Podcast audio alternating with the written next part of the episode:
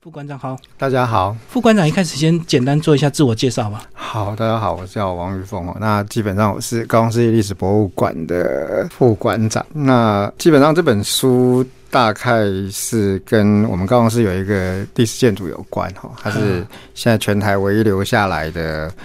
凤梨罐头的工厂哦，那日本时代的凤梨罐头工厂，那当初这个是为了那这个工厂所做的调查报告，所以那个工厂是最近登陆了，是不是？呃，之前就登陆了，登陆蛮久，然后后来就是要把它修复重新开放，所以是去年才修复好重新开放这样子。那当初就是在修复的时候，希望重新开放的时候里面会有一些跟这个相关的内容，所以我们才会做文化局就委托我们做了。这个有关他的调查，文史的调查就是对。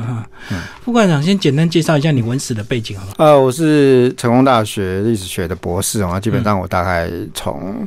大学开始就是念历史系，然后大学硕士班一直到博士班这样子哦。那基本上大概都是在这个历史的部分，那大概陆陆续续写了在十几本书哈。那其中就是跟高雄比较有关，因为我服务的学校也在高雄。那现在是借调到高雄市历史博物馆这样子。嗯嗯。然后好像你过去的书都是呃台湾史为主，对不对？呃，台湾史跟高雄史，台湾史也有，比如说那个有关比较多人看的，应该是那个图解台湾史哈。嗯。所以基本上，那还有一些就有关，比如说像台湾的选举史啊、棒球史，我也有写过哈。那跟高雄有关的，那就像现在高雄的那个所谓的双。城记，然后产业有关的，最近比如说那个货柜哈，就台湾的货柜的发展哦，那其实我有写过一本有关货柜的发展。那像，所以我们货柜今年在。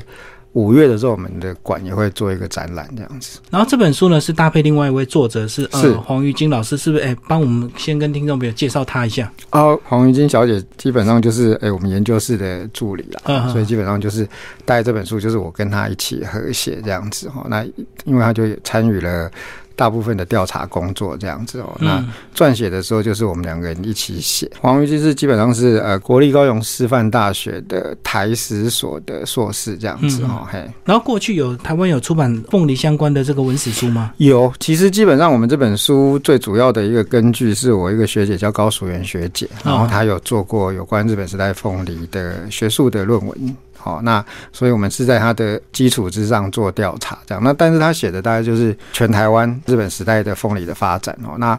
我们所写的大概比较偏重，因为当初是为了这个馆舍所做的，我们所以比较偏重于高雄的这个部分这样子。嗯嗯嗯。所以是配合你们那个市立古迹那凤梨工厂的一个修复嘛，所以搭配呃出版的一个相关的文史调查。对对对对对对对对对。现在已经开放了，所以大家如果有空可以去，就是如果从北部坐高铁下去的话，到左营高铁站，然后就直接转搭火车到九曲塘。九曲塘下去的话，大概你一下火车站，大家就可以看。看得到，大概走路在三分钟到五分钟就会看得到，一栋很漂亮的建筑。九曲塘的火车站就九曲塘火车站，对，所以它是比较往南一点。对，它就是靠近高平溪，因为九曲塘那边其实就在高平溪的旁边嘛，哈，所以对面就是高速，高速也是另外一个凤梨的产区。大树跟高速这两个都是凤梨的产区。好，那接下来我们就聊聊这个书，嗯，主要是介绍日日治时代这个呃台湾凤梨的一些呃发展。那其实，在日本来来之前，其实台湾也是有种凤梨，对不对？对，没有错。它主要是生。比较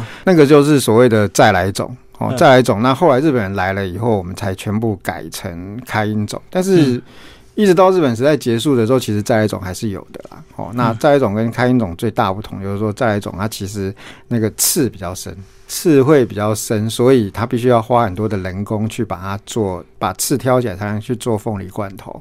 那所以日本人来的时候，总督府为了这个东西，所以他们基本上就开始希望引进夏威夷的开音种。夏威夷因为就是像我们现在所有吃的凤梨都是开音种啊，就是跟我们现在看到凤梨都是圆圆的一颗，然后你只要把皮削掉，嗯，然后基本上就可以切切切就可以来吃，没有什么刺的问题。那但是这两个品种最大的差别，那当然。再来一种，因为现在已经没有，我也没吃过然后，就从文件上面看，他们最大的差别就在于说，再来一种其实比较香，比较好吃。所以连夏威夷的人当初来的时候，都是问说，为什么你们要去选那个选他们不选自己？对对对对，不选自己。那答案当然就是因为这个才有办法做全自动化的凤梨罐头的生产。所以老师意思就是把皮削掉之后，它刺还是在果肉里面，还要再人工把它剔除。对对对对，没有错。嗯，所以它要花很多。所以我们书里面有一些照片，就是像女工啊，大量的女工在那边，它其实主要就是在做挑刺的工作这样子。哎，所以它人工需要大量的人工。那那个时候，日本的总督府啊就觉得说这个太浪费时间，那这没有办法配合全机器自动化，因为他们跑去夏威夷看，就发现夏威夷其实是一个大规模自动化的一个生产方式，这是他们想要的。那他们想要，那目前最大一个问题就是说，那你的凤梨品种需要改。所以他们就开始大量的引进开音种来取代，那这个东西一直到呃战后才落实嘛，哈，那所以最近我们我们现在吃到的就基本上都是开音种。嗯，然后那时候他想要大量发展这个呃凤梨罐头的原因是除了好吃、保存比较长之外，是不是当初也有一些战争的原因？是不是？战争的原因其实跟凤梨罐头这个产业还比较没有什么。比较没有那么相关了，我就说战争基本上罐头这个东西基本上是战争的产物，就是说它当初最早出现是拿破仑时代，为了要军需，所以拿破仑就悬赏说有没有人能够把食物保存的更久一点，所以基本上就就有人提出这个把东西真空抽出来放在罐子里面，就慢慢就变成罐头这个东西。那那个我们的调查就是说，基本上日本人来的时候，这一批最早开始把。东西放进罐头里面的日本人，基本上他们大概都是跟着军队来的，所以他们基本上大家都知道罐头是干嘛。对，那来到台湾以后，因为这东西就没有，所以像除了呃我们书里面主要写的那个凤山的冈村庄太郎之外，那园林的那个樱井方次郎，他们甚至于在园林的时候一开始是做了很多种东西放进去罐头的实验，比如说牡蛎啦、凤梨啦，然后寄回京都，他他亲戚开的那个。工就是后来的那个冰口，然后他亲戚最后就选择说凤梨是比较好。他们几个就是英雄所见略同啊，一个在中部，一个在南部嘛。那南部冈村中量也是就是要做凤梨罐头。那跟军队的需要，反而凤梨罐头在日本时代最后画下句点，其实也是因为军队的关。因为到了二次大战的时候，日本的军方就认为说凤梨罐头这个东西其实是一个奢侈品、消费品，所以他们的罐头工厂全部都被。改成说做各式各样军需的罐头，所以凤梨罐头才画上休止符这样子，就是基本上凤梨啪瓜就变成凤梨干，然后军队比较好携带。那至于要带罐头，他们就觉得还是牛肉啦什么会比较好，所以这个罐头罐头就被征收去做其他的东西，反而就结束了这样说。哦，所以等于在日治时代的这个末期，反而凤梨罐头就突然就。被大量的改成其他，对，就就改成其他的用途，就就画上休止符这样。哎，那还没聊书的内容之前，其实我们都知道日治时代，呃，他们来到台湾最惊艳的台湾两个水果就是香蕉跟凤梨，对不对？对。那为什么没有做香蕉罐头，然后有凤梨罐头？香蕉罐头这个我不太了解，但是目前我们也没吃过香蕉罐头 这个东西，可能香蕉罐头做起来不是那么。好吃或者它的保存上面可能有问题，我不了解。就是好像全世界也没有人去做香蕉罐头这个。对啊，他们会尝试把凤梨呃做成罐头，怎么没有想到香蕉？还是说口感真的是有差？香蕉只要做香蕉干就好了。或许吧，这个我不知道。对，啊。凤梨罐头可能也是因为有模仿的对象啦，因为那个时候他们来的时候，其实新加坡就有在做了嘛，嗯，所以他们应该多多少少知道新加坡有凤梨罐头，因为新加坡的凤梨罐头也引进日本，对，其实一开始也是台湾凤梨罐头主要的对手之一嘛，所以应该是拢有跨过，那可能香蕉罐头可能也没有那么好吃吧，不好吃吧？哎，因为我知道大家如果吃过凤梨罐头，其实打开之后里面的凤梨汁都还在，然后那个水果还会保持当初刚切开那个弹性，对对对对对，那香蕉。可能比较干吧，对，而且凤梨罐头基本上还有加那个糖糖的成分在里面嘛，所以基本上你那个。汤就很好，所以以前都是有那种说法，公你生病干嘛就那个你就高级水果，嘿，高级水果你就喝那个汤就可以让你的营养更好哦。那以前比较我们的那个生活没有过那么好的时候，其实凤梨罐头有那个那个功能，这样子就可以看得出他一般人对它的评价。这样，那香蕉可能也没有办法放糖水嘛，哈，然后也对对，其实可能口感上不好啦，我觉得。对，如果泡糖水反而很恶心，对不对？我想到蛮恶心的。对。对，好，这是呃临时想到的一个问题。那接下来我们再聊这个，老师在还没开始进入这个文史调查之前，那时候对所谓的凤梨罐头一开始有所谓的一些深度的一个了解吗？没有，没有，没有，还是做了这本书之后，对，纯粹就是因为做这本书，就是到目前为止，我们的对于凤梨的了解还是基本上。比较还是局限在历史的部分呢，就是说太多的技术我们也没有办法那么那么广泛的回答这样子。嗯嗯嗯。所以讲到台湾的呃凤梨罐头发展史，是不是就要讲日本的第一章节呃提到了这位是不是？冈村庄太郎。冈村庄太郎他是第一批就跑来台湾创业的人。是是，那个时代基本上日本有很多，就是明治维新之后哈，嗯，那因为明治维新之后很快就占领台湾嘛。那在你台湾的时候，其实我们不光是做它，我们做了很多有关于当时来到台湾的日本人的调查，你就可以发现，他们这一批人其实是创新非常的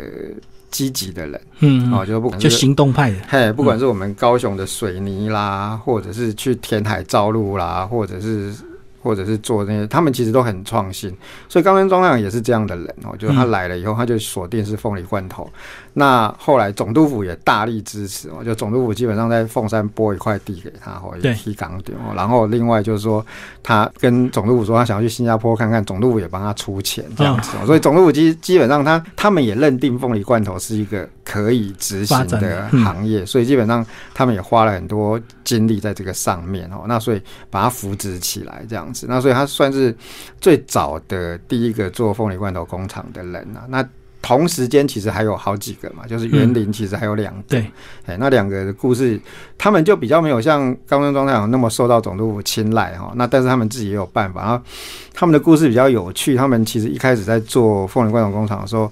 好像是在那个妈祖庙前面，庙庙 庙顶啊，因为刚刚比尔顶啊上大的，因为顶啊，所以他们的那个后面有看到他们回忆录的工。他那个他们的第二代就说小时候他们就是在庙前面，然后大家就把那个铁的那个东西拿起来在蒸凤梨啊，什么蒸罐头中，所以每天那个庙前面就人家是香烟袅袅，他们也是香烟袅，就在那边，对对对对对，就很有趣的一个现象哦，就是说在米尔顶前面就做凤梨罐头工厂这样哦。不过我们看这本书的这个内容，那时候其实很多日本人投入，那其实台湾人也有很多台商也是看好，对不对？对对对对，但是他那个台商的投入基本上大概是在后来开始。凤梨罐头有获利之后了，因为像冈村庄太郎基本上是一直赔钱，所以他的故事其实有点悲哀了哈。就是说，他虽然是创开创者，然后凤山在一九零九年就是凤山厅后来就整个被撤掉之后，其实大批的公务人员日本人都跑走嘛，哈，那基本上凤山是有一度很惨，那其实靠他就萧条把那个凤梨罐头产业带进来，要撑住了哈，但是。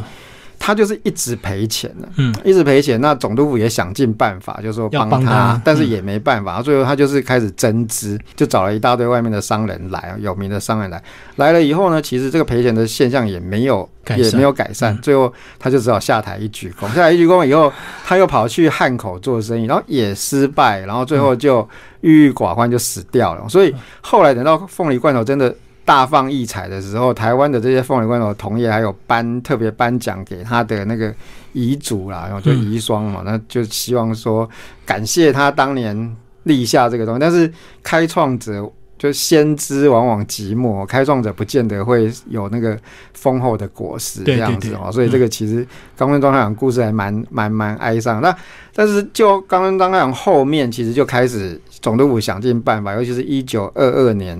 那个东洋制罐来了以后，因为以前以前罐头的那个整个生产其实是要从日本进口，就那个罐头的罐空罐空罐子要从日本进口，那所以成本高。对，然后一九二二年东洋制罐来了以后，就直接在台湾生产，尤其在高雄生产，那基本上整个。成本就往下荡，然后再加上总督府用了一些政策的方式，比如说他让新加坡或者是那个呃夏威夷的罐头进来日本的时候关税拉高，所以所以类似这样的让扶持台湾的贸易手段，哎啊，所以在这种状况之下。台湾的凤梨罐头就开始赚钱，赚钱以后台商就大批的涌入。嗯，所以那个是比较后期，当这个呃东洋罐头来之后，成本降低之后，大家开始赚钱，对，台商就投入，开始大量的投入这样子。对，那其实，在书里有讲到，其实呃，他们这个设凤梨工厂有个重要的考量，就是还要跟这个呃制制糖的这个铁路运输有关系，然后跟糖业也要。呃绑在一起，对不对？对，就是主要是跟铁路绑在一起哦，就基本上就是说，因为凤梨这个东西跟铁路绑在一起，并不是说像糖业跟铁路绑在一起，主要他们是要运出去，运到高雄港去出港比较快。那它当然也有这个需求，但是它更大的需求是因为说凤梨这个东西摘下来又很快就会坏掉，嗯，所以基本上它反而摘下来最主要原因是要透过那个小轻便铁路送到工厂去，赶快把它变成罐头，而不是说赶快。出口这样子，因为你放到罐头里面去，你就可以保存比较比较安心啊。对对对对，所以它就都沿着那个铁路走。所以我们的图里面有一个比较重要的，就后来重心放在九曲塘，说九曲塘到岐山那边有一条路线叫岐尾线哦。岐尾线其实如果今天去的话，当地人会告诉你说，哎，有一条马路直接通到岐山，那个就是以前岐尾线的路。你如果走那条路，你就会发现说，哎，沿路现在都是凤梨田。就是，所以那时候也是五分车吗？就其实五分车，五分车轻轻便铁路，然后所以基本上它就是沿着那个那个，你就可以看它其实就路也很小条，路也不大条。然后就可以看得到，哎，其实沿路真的都是凤梨田这样子哦，所以现在那个风貌其实还看得出来这样。嗯，哎，苏东有讲到，他也会考量那个呃糖的一个这个呃产地，所以糖也是凤梨制作罐头的一个部分，对不对？对，那基本上糖这个东西，这个就就回到殖民地经济的一个状况了，就是说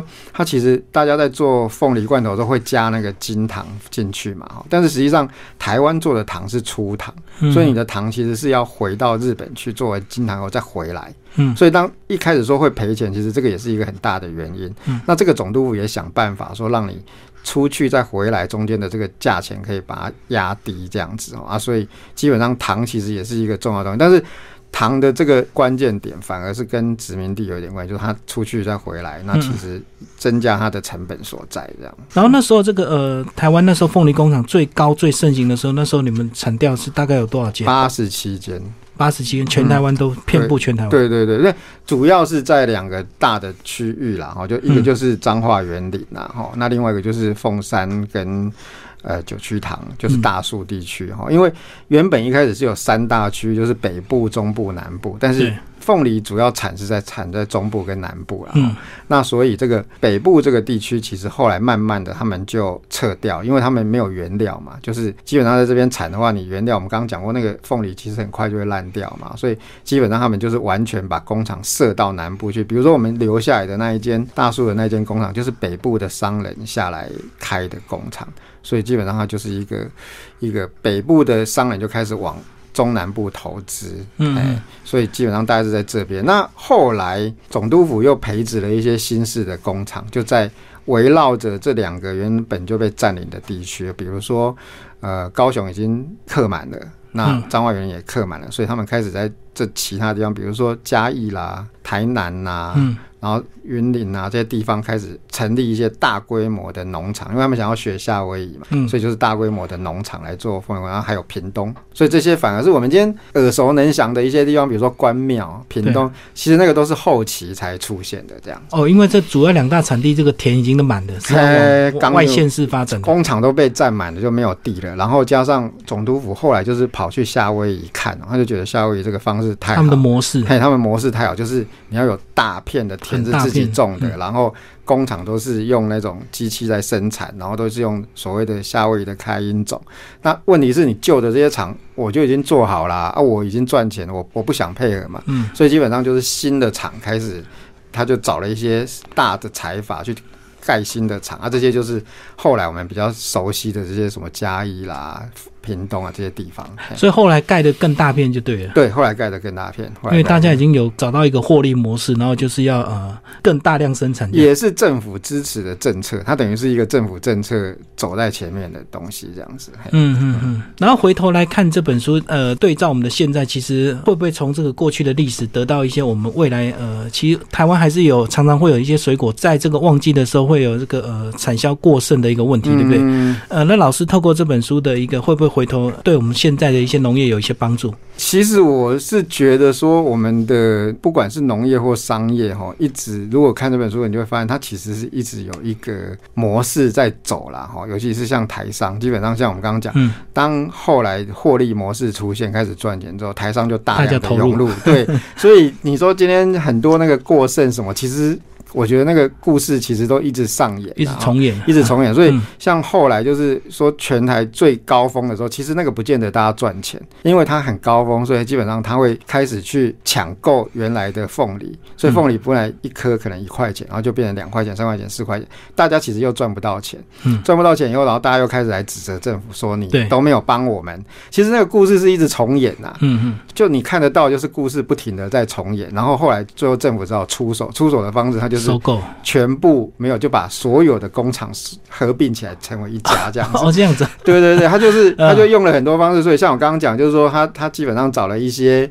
新的工厂嘛，新新式的工厂来开始做，他的方式就是希望把这些旧的这些没有办法他没有办法控制的全部干掉，掉，嗯对，，然后就并成一家，所以就以这些新的工厂为主力，最后就并成一家。一九三五年的时候就并成一家，叫做台湾合同凤梨会社这样子。嗯，所以它只有一间，它比较好控制，也比较好那个管控，没有错，没有错。嗯。然后也可以朝向它的所谓的规模夏威夷经济模式来走，这样子对，没有错哦。，哎，可是那个呃这本书有提到，其实台湾凤梨的黄金时期应该算两个时期，对不对？对一个是日治时期，一个是战后。战后对对对对。对，啊，战后的这部分写的比呃，战后没有，战后我们只有我们只有这本书只写到日治时期，我们对对对并没有提到战后的部分。战后又是另外一故事，这样战后的发展更高峰这样子。嗯所以呃，日本是在快要战败，二次大战快要战败结束，整个凤梨的这个产销才慢慢有点萎缩，是不是？呃，它有一个小的故事啦，哦，就是说，当我们刚刚讲一九三五年把它整个合并之后，它其实是要朝向所谓的大型的夏威夷模式，但是嗯夏威夷模式基本上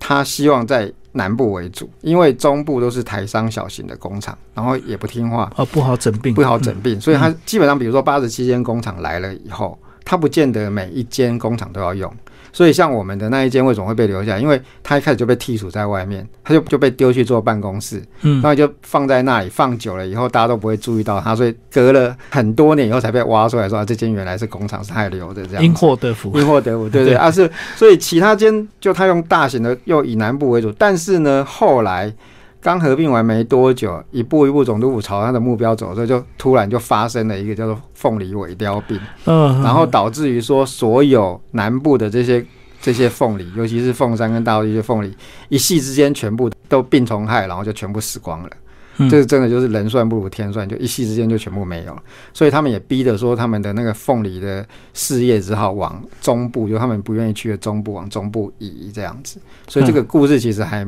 蛮有趣的，就是说，他如果我们这本书叫做《凤梨罐头的黄金年代》嘛，哈，它的黄金年代的结束，其实是因为老天就丢下一大堆虫，然后它就它就结束了，就结束在这个时代这样子。所以那时候还没有呃发展出这个克制的一个方式，对，没有一直到战后才搞清楚说到底是怎么是什么病，然后要怎么克防治，对对对对对对，但是那个时候就是南部就是碰到，所以在凤山跟大树阵亡之后，所以取而代之的就是中部嘛，然后关庙、屏东，所以我们今天一直讲说关庙、凤梨什么，那其实都是在后面才跑出来的这样子。所以这也有点这个天灾人祸，然后造成关庙就冒出来这样子。对对对对对对对对嗯对，那高雄的凤梨就完全在那一次以后就整个就就消失就阵亡了这样子。嗯哎，后来你们这栋这个呃高雄凤梨工厂是呃哪一年开始被关注，然后想要把它复原，才搭配这一次的一个文史调查出版？嗯，有好几年，详细时间我不是那么清楚，就是说它嗯它变成市定委。那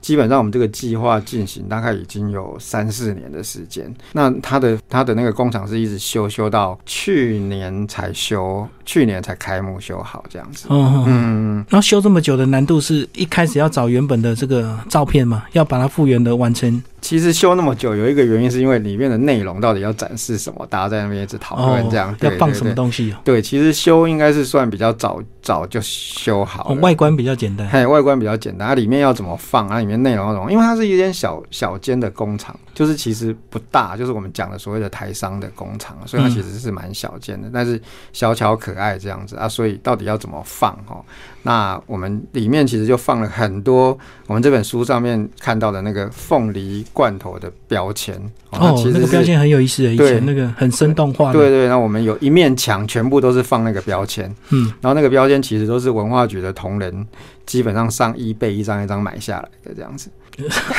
他们去标一张一张去标下来，然后现在还在标。哦，人家有那个收藏的原稿，你们去把它标下来就对。对他们有的时候会在 eBay 上面会试出嘛，就日本时代的东西会试出。嗯，我懂。然后我们就一张一张去标下来，这样。所以那个现在还在标，现在他们还在标，就是有一些还没有买到，他们希望把它买齐，这样。哇，这 这么辛苦，这个资料找不到，直接上网买比较快。对对对对对对，这个其实还蛮有趣的，就是如果去到那边可以看到。大批的那个凤梨罐头标签，对的图档，那个其实很漂亮。其实日本时代那个图档非常漂亮，嗯。然后我们的封面其实也看得到，就大量的用这个图档做出来的封面这样子。但我有看到你们配的这个呃彩色照片，还有什么军人印跟这个？对对对对对，就是那个生翻印啊。那个时候的那个时候的所有的标签哦，他们每一间公司就有一个 logo 图案，一个 logo 嘛。那比如说像那个像那个比较大的，就是我们像冈村那一间啊，它是用原住民，那那个时候原住民就叫做番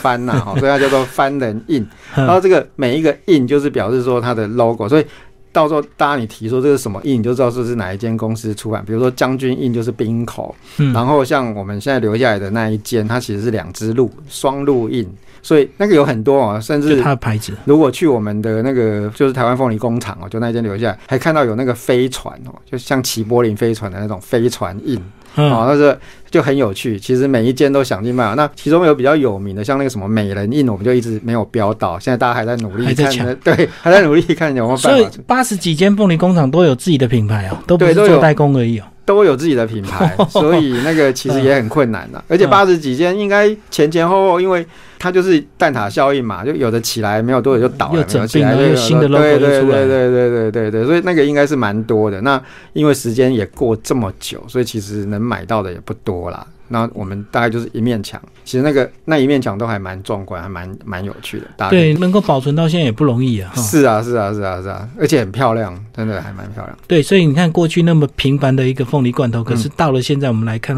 会非常的一个珍贵。包括这本书的一个封面设计，也非常有当初的那种氛围。对对对对，它就是以那个所有的 logo，就是它的标签作为底，哈，来来做。所以其实这个这个封面设计，其实我们大家都还蛮喜欢的，就是其实就是有那么多的这个元素放在里面，这样，嗯，大家都可以看得到光。经过书店可以看一下这本书的封面，它其实非常漂亮。它就是因为那个标签的关系，这样子。嗯嗯嗯。就副馆长帮我们做一个总结，好不好？出版的这本书，然后呃，你希望给大概哪一些的年龄层，或者是哪一些群众的一个读者来看？嗯，基本上我们这本书当初所设定的目标，大概就是一般，我想一般对历史有兴趣的人都可以来看哦。因为现在的历史的走向，基本上我们都希望说越来越生活化哦，就是基本上像凤梨罐。头这个东西，可能有些现在的人因为生食的关系，他可能不太知道凤梨罐，但是起码知道凤梨。因为凤梨一定看得到，在台湾来讲，凤梨你看，那凤梨这种产业，我们以前的历史哈，就一直去强调那种什么帝王将相。那现在的历史越来越就是朝向说，其实像凤梨这个的历史，它的演变，其实也是象征了整个台湾在日本时代这个殖民经济的一个演变这样子。那不管它的兴衰，都有牵涉到台湾商人、日本商人的文化啦、总督府的政策啦，甚至于现在我们吃的凤梨其实是被改良过品种的，那也是跟总督府政策有关系啊。这个小小的凤梨，你在手上你去吃的凤梨，其实它背后的故事，其实是就是刚好就是台湾的历史的脉络，这是我们希望这本书能够传达给大家的。嗯，好，今天非常谢谢我们的作者啊，王玉峰副馆长为大家介绍，谢谢凤梨罐头的黄金年代。然后这本书呢是由玉山社以及这个高雄市政府文化局共同出版。好，谢谢，谢谢。